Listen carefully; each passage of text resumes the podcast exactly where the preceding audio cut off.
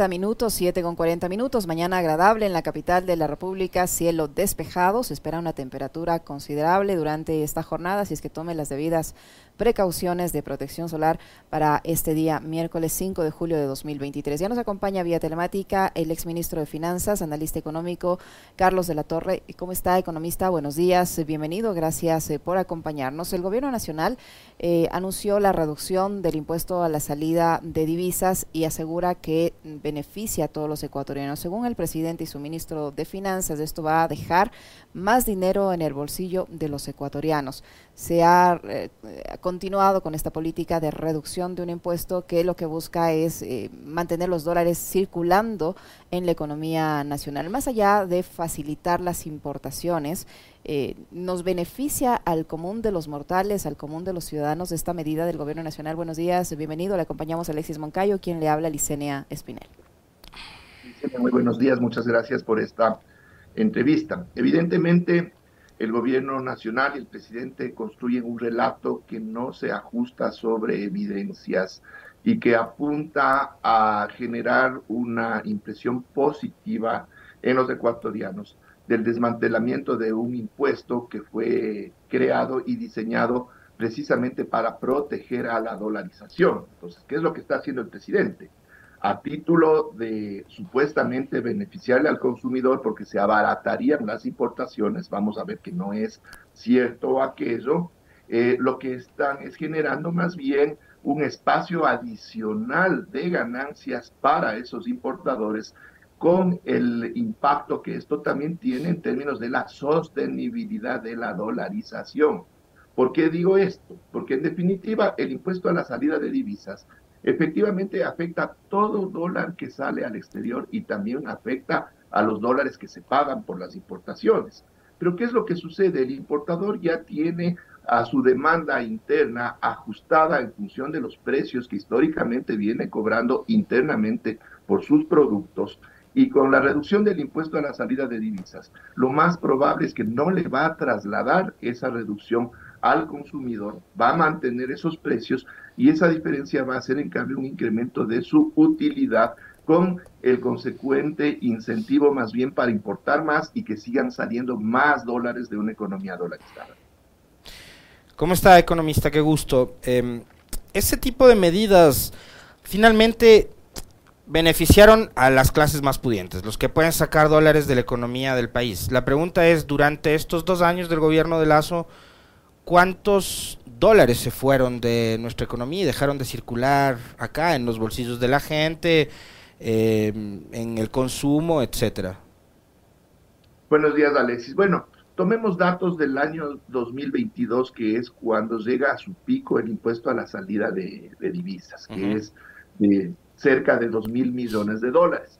Entonces, antes de que empiece este mecanismo progresivo de desmantelamiento del impuesto, a un 5% que era el valor eh, establecido anteriormente, calculémosle 2 mil millones de dólares por el pago de este impuesto, es el 5% de cuánto, de casi 40 mil millones de dólares de la economía ecuatoriana que han salido en un periodo relativamente corto de tiempo y que han pagado este impuesto.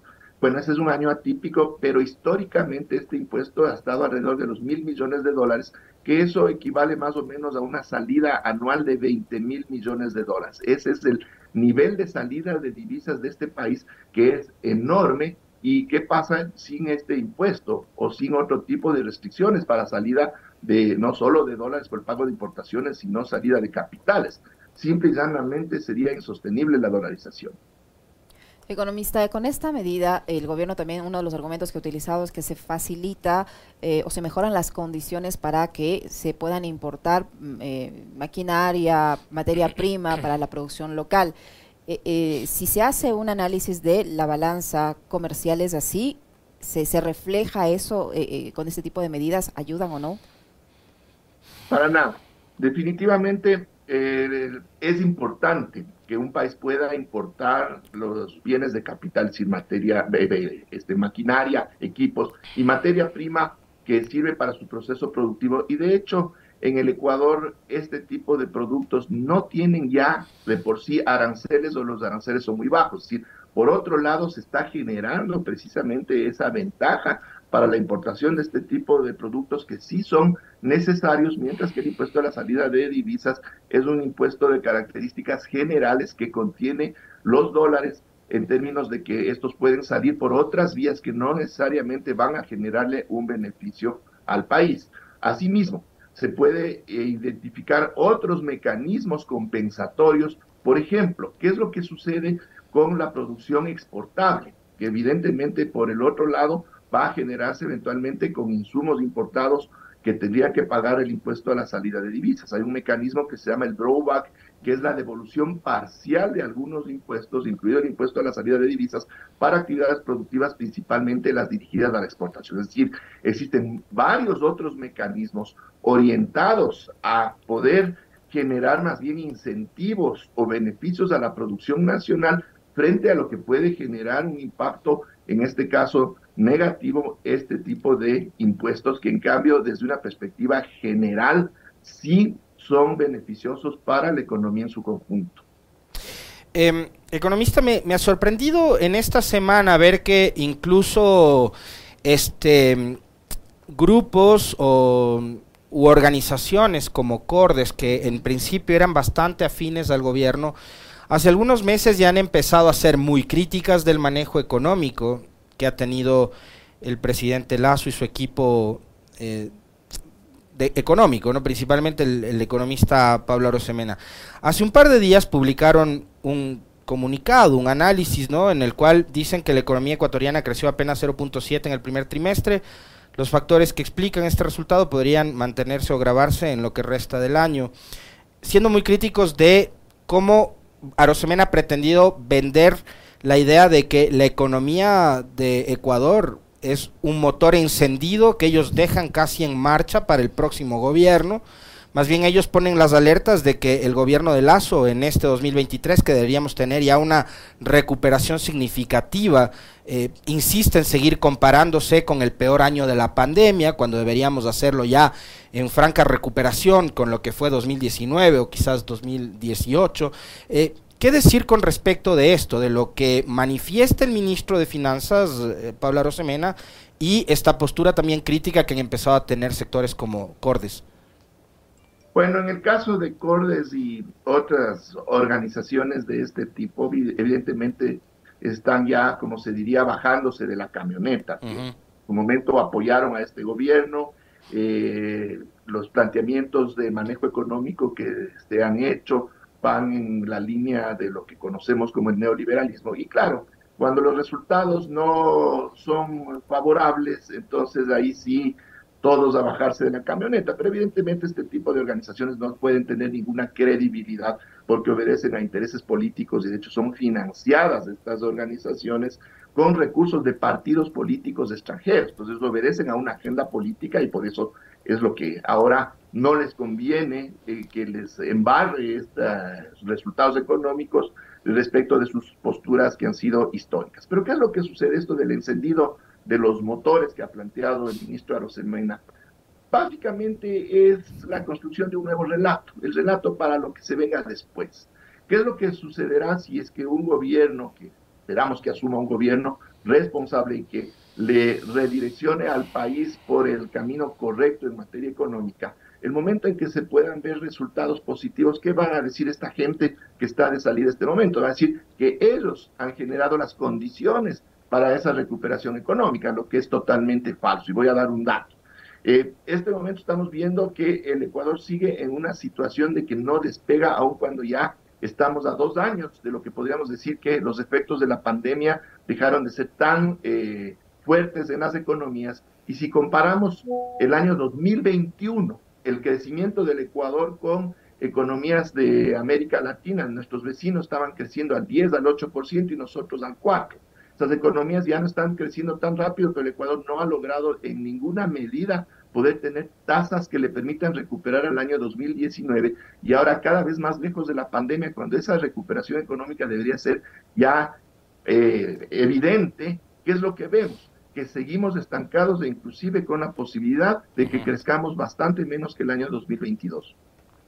Economista, paralelamente a este anuncio que ha hecho el ministro eh, de, de, Economía de que van a dejar los motores de la economía encendidos, eh, anunció también que el gobierno nacional está trabajando, le está dando los últimos toques a un decreto que lo enviará en los próximos días a la Corte Constitucional para blindar las finanzas públicas.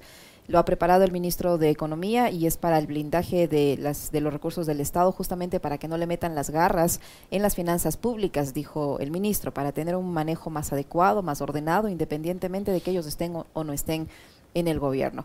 ¿En qué medida este tipo de decretos, si es que son aprobados obviamente por la Corte Constitucional, le podría causar dificultades al nuevo gobierno?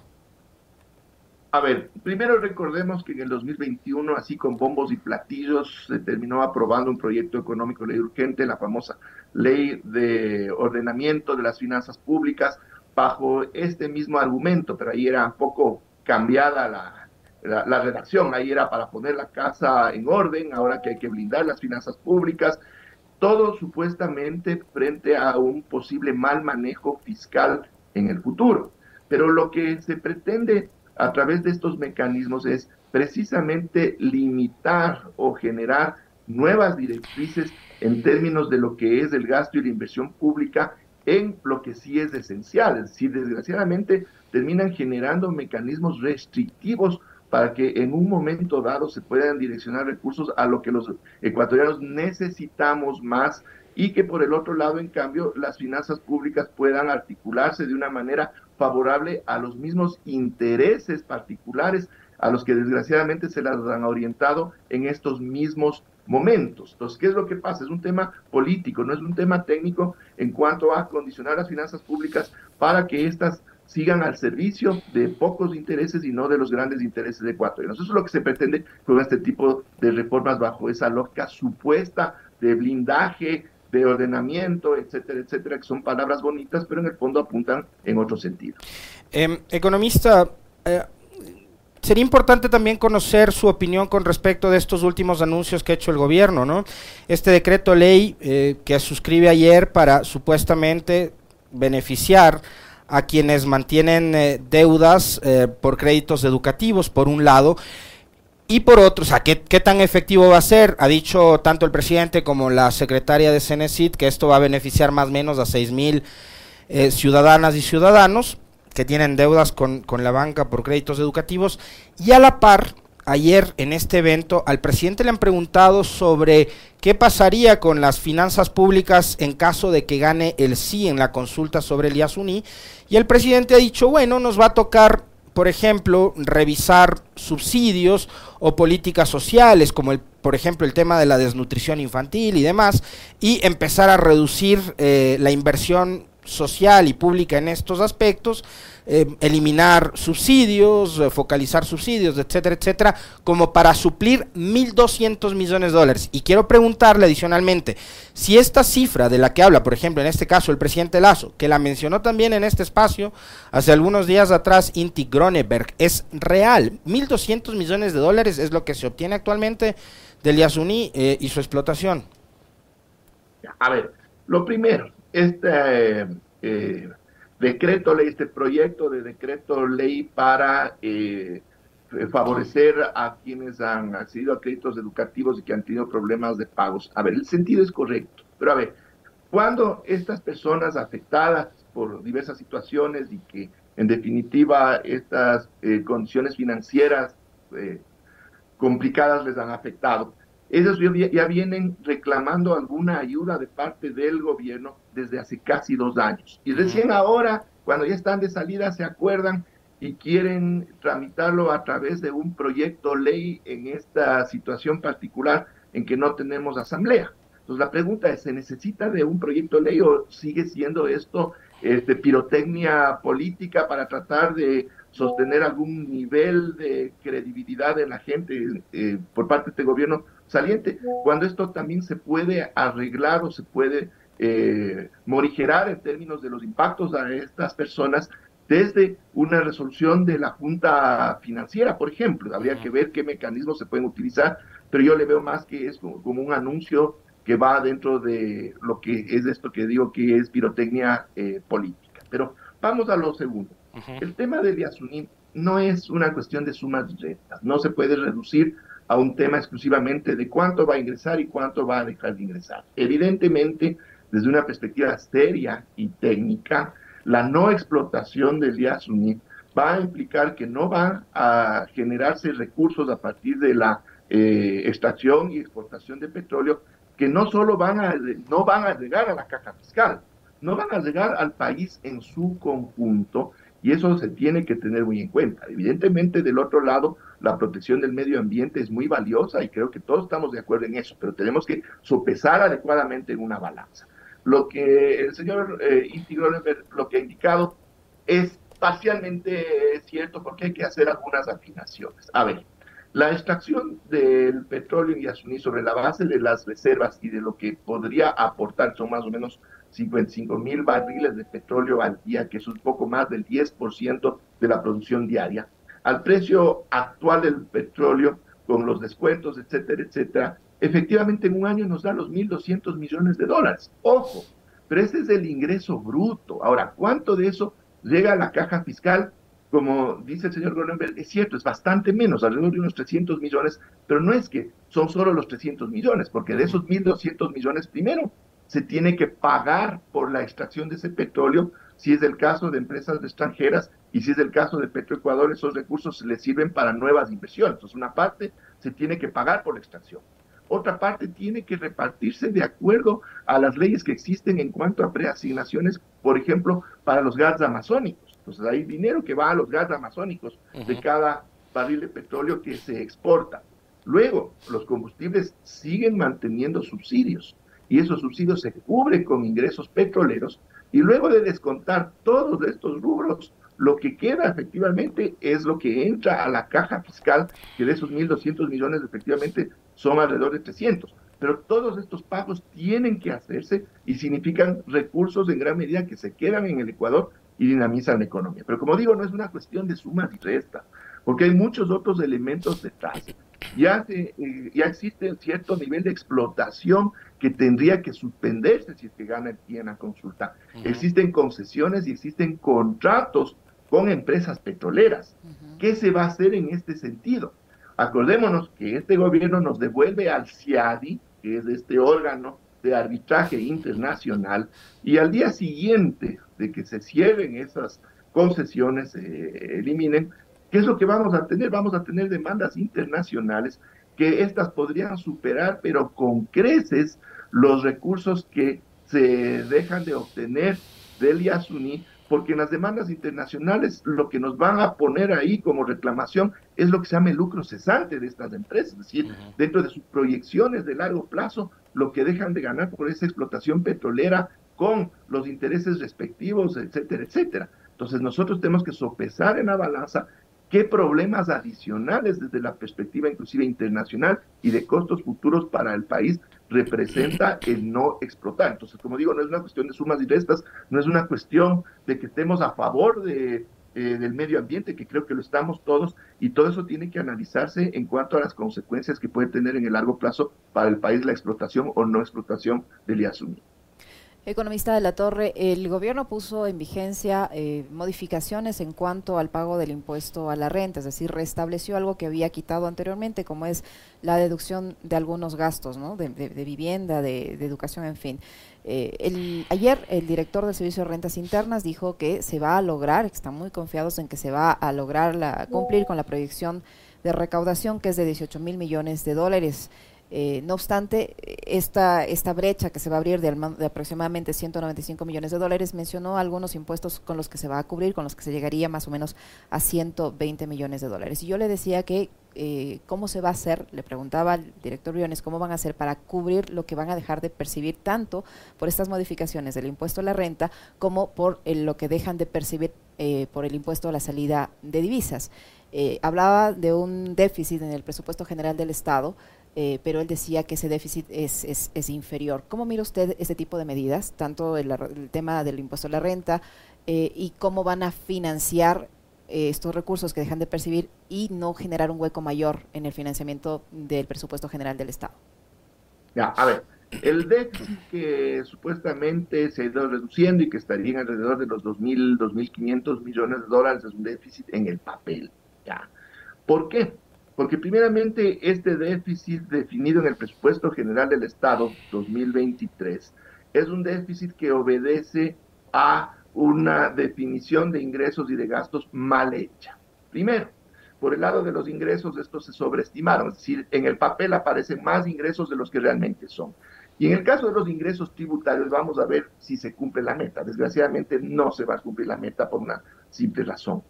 La recaudación de impuestos, principalmente el IVA, que es el impuesto que más recaudación genera, depende en gran medida de la evolución del Producto Interno Bruto. Si la economía crece, el IVA va a crecer, porque va a haber evidentemente más producción que se va a transar en los mercados, se vende.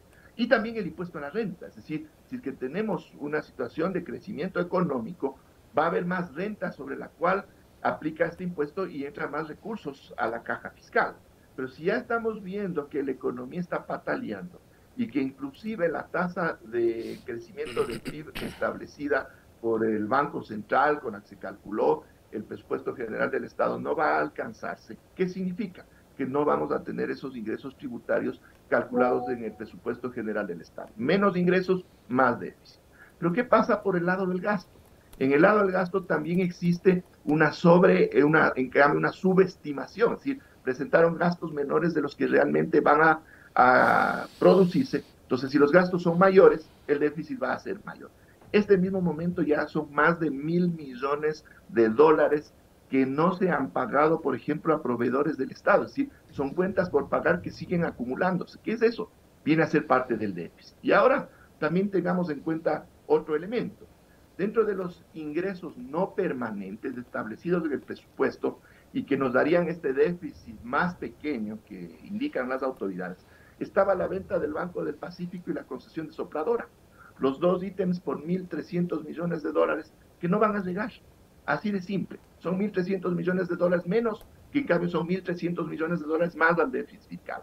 Por otro lado, el endeudamiento total planificado para este año es de 7.500 millones de dólares.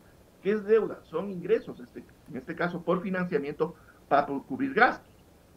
De estos 7.500 millones, la mitad le corresponde al IES, pero de esos recursos apenas 1.600 millones han entrado a la caja fiscal por el momento y de lo que son 3.700 millones de financiamiento externo ha entrado casi cero este momento. Es decir, el gobierno no dispone en este momento de alrededor de 5 mil millones que estaban planificados obtenerse vía financiamiento.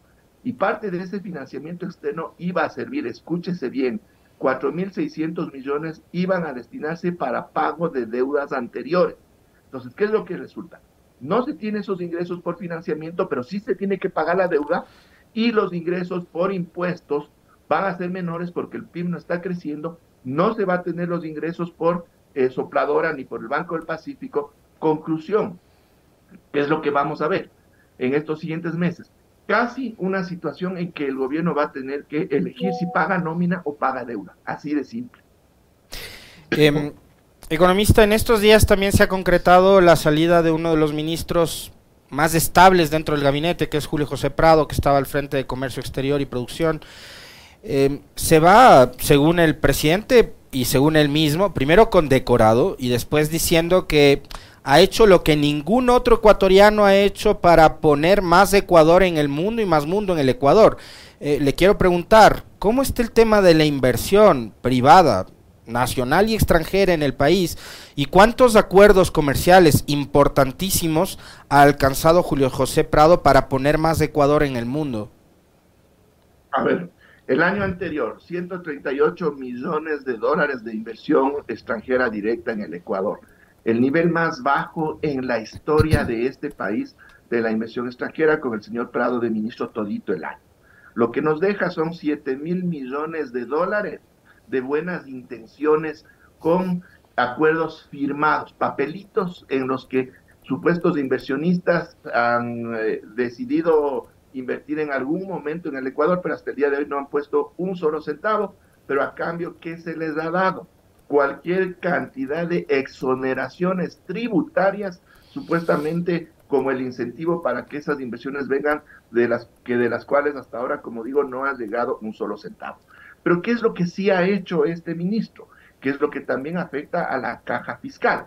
que es a lo que se refería el director del SRI en entrevista del día de ayer y que puntualizaba respecto a lo que se llama el gasto tributario, es decir, que en vez de recibir ingresos por tributos, lo que se está es concediendo eh, excepciones de ese pago o reducciones de ese pago a diversos agentes. Claro, no son los 6.300 millones de dólares que podrían entrar a la caja fiscal, pero quizás sí la mitad. ¿Por qué? Porque buena parte de esas eh, excepciones son a dedo.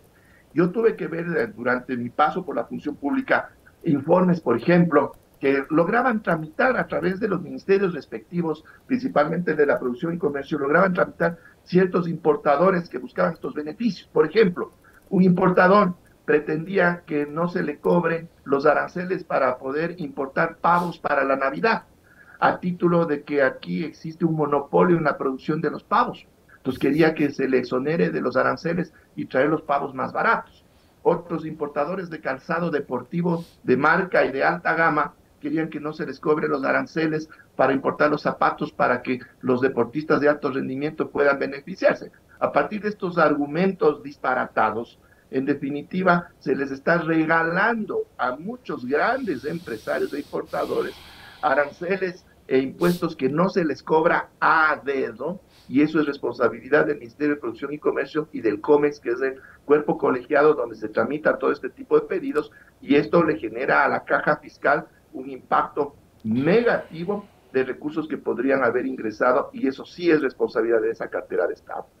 Para finalizar, economista de la Torre, rapidísimo le pido una, un análisis sobre esta propuesta que se ha entregado ya al presidente de la República de esta comisión creada por el propio mandatario para analizar las reformas a la seguridad social aumentar los años de aportación, ampliar el número de mejores años, es decir, del cálculo de la pensión, eh, para que las personas se jubilen después eh, también más, más adelante con el compromiso de tener una pensión más alta. Estas son las, las tres propuestas que se, que se analizan en esta comisión y que han sido ya pasadas al presidente de la República. Todas ellas finalmente terminan eh, haciendo un peso o convirtiéndose en un peso para el afiliado o para el trabajador. el Estado, ¿qué pone a cambio? O sea, ¿Y qué tan conveniente es este tipo de propuestas para los, los afiliados y los jubilados? ¿Se va a poder así sostener la seguridad social? No, para nada. Son medias parche y como dice Licenia, usted efectivamente se le carga completamente al trabajador esa eh, obligación de lograr el financiamiento que necesita el IES. El problema básicamente aquí está en que no se está atendiendo a la situación del IES desde una perspectiva integral. Ojo, que el IES no solo eh, es el tema del fondo de pensiones, tiene varios fondos más y tenemos otro fondo que es bastante importante y que no se le topa en el análisis de esta comisión, pero tiene que entenderse que el IES pero las soluciones del IES tienen que ir de manera integral. En este caso me refiero al fondo de la salud. nosotros tenemos que pensar, si queremos resolver ya de una vez por todas los problemas del IES, hay que replantear a esta institución desde todas sus aristas y principalmente desde los fondos más importantes, incluyéndole al tema de la salud. Yo creo que es momento de pensar en un sistema único de salud pública universal para liberarle al IES de esa presión y más bien que esos recursos puedan abonar a un fondo de pensiones mucho más sólido. Ahora, desde la perspectiva del fondo de pensiones, ya, evidentemente su insostenibilidad en estos últimos años se ha ampliado básicamente por un tema estructural de la economía, donde el gobierno sí tiene responsabilidad, que es precisamente el crecimiento económico. Si la economía crece y ese crecimiento genera más empleo formal, evidentemente con eso se va a ampliar la base de la pirámide para que el sistema de repartición que tiene nuestro, nuestra seguridad social pueda funcionar adecuadamente. Es decir, desde una perspectiva estructural, lo que tenemos que buscar es que haya más afiliados al IES. Y en ese sentido también se puede plantear reformas en el sentido, le pongo, por ejemplo, que sea obligatorio para los profesionales del libre ejercicio estar afiliados al IES. ¿ya? Ese tipo de reformas de carácter estructural y permanente le pueden dar sostenibilidad en el largo plazo sin cargarle el peso al trabajador que ahora tendría que aportar cinco años más, no es que va a trabajar cinco años más, va a tener que aportar cinco años más y el monto de su jubilación ya no va a estar calculada sobre su remuneración más alta durante su aportación, sino simplemente sobre el promedio que se saque de todas sus aportaciones, es decir, se le va a golpear al bolsillo del jubilado. Muy bien, muy claro. Muchísimas gracias, economista de la Torre, por habernos acompañado en este diálogo. Muchísimas gracias también. Gracias. A usted, el economista Carlos de la Torres, ministro de Finanzas que ha estado con nosotros, 8 con 11 minutos.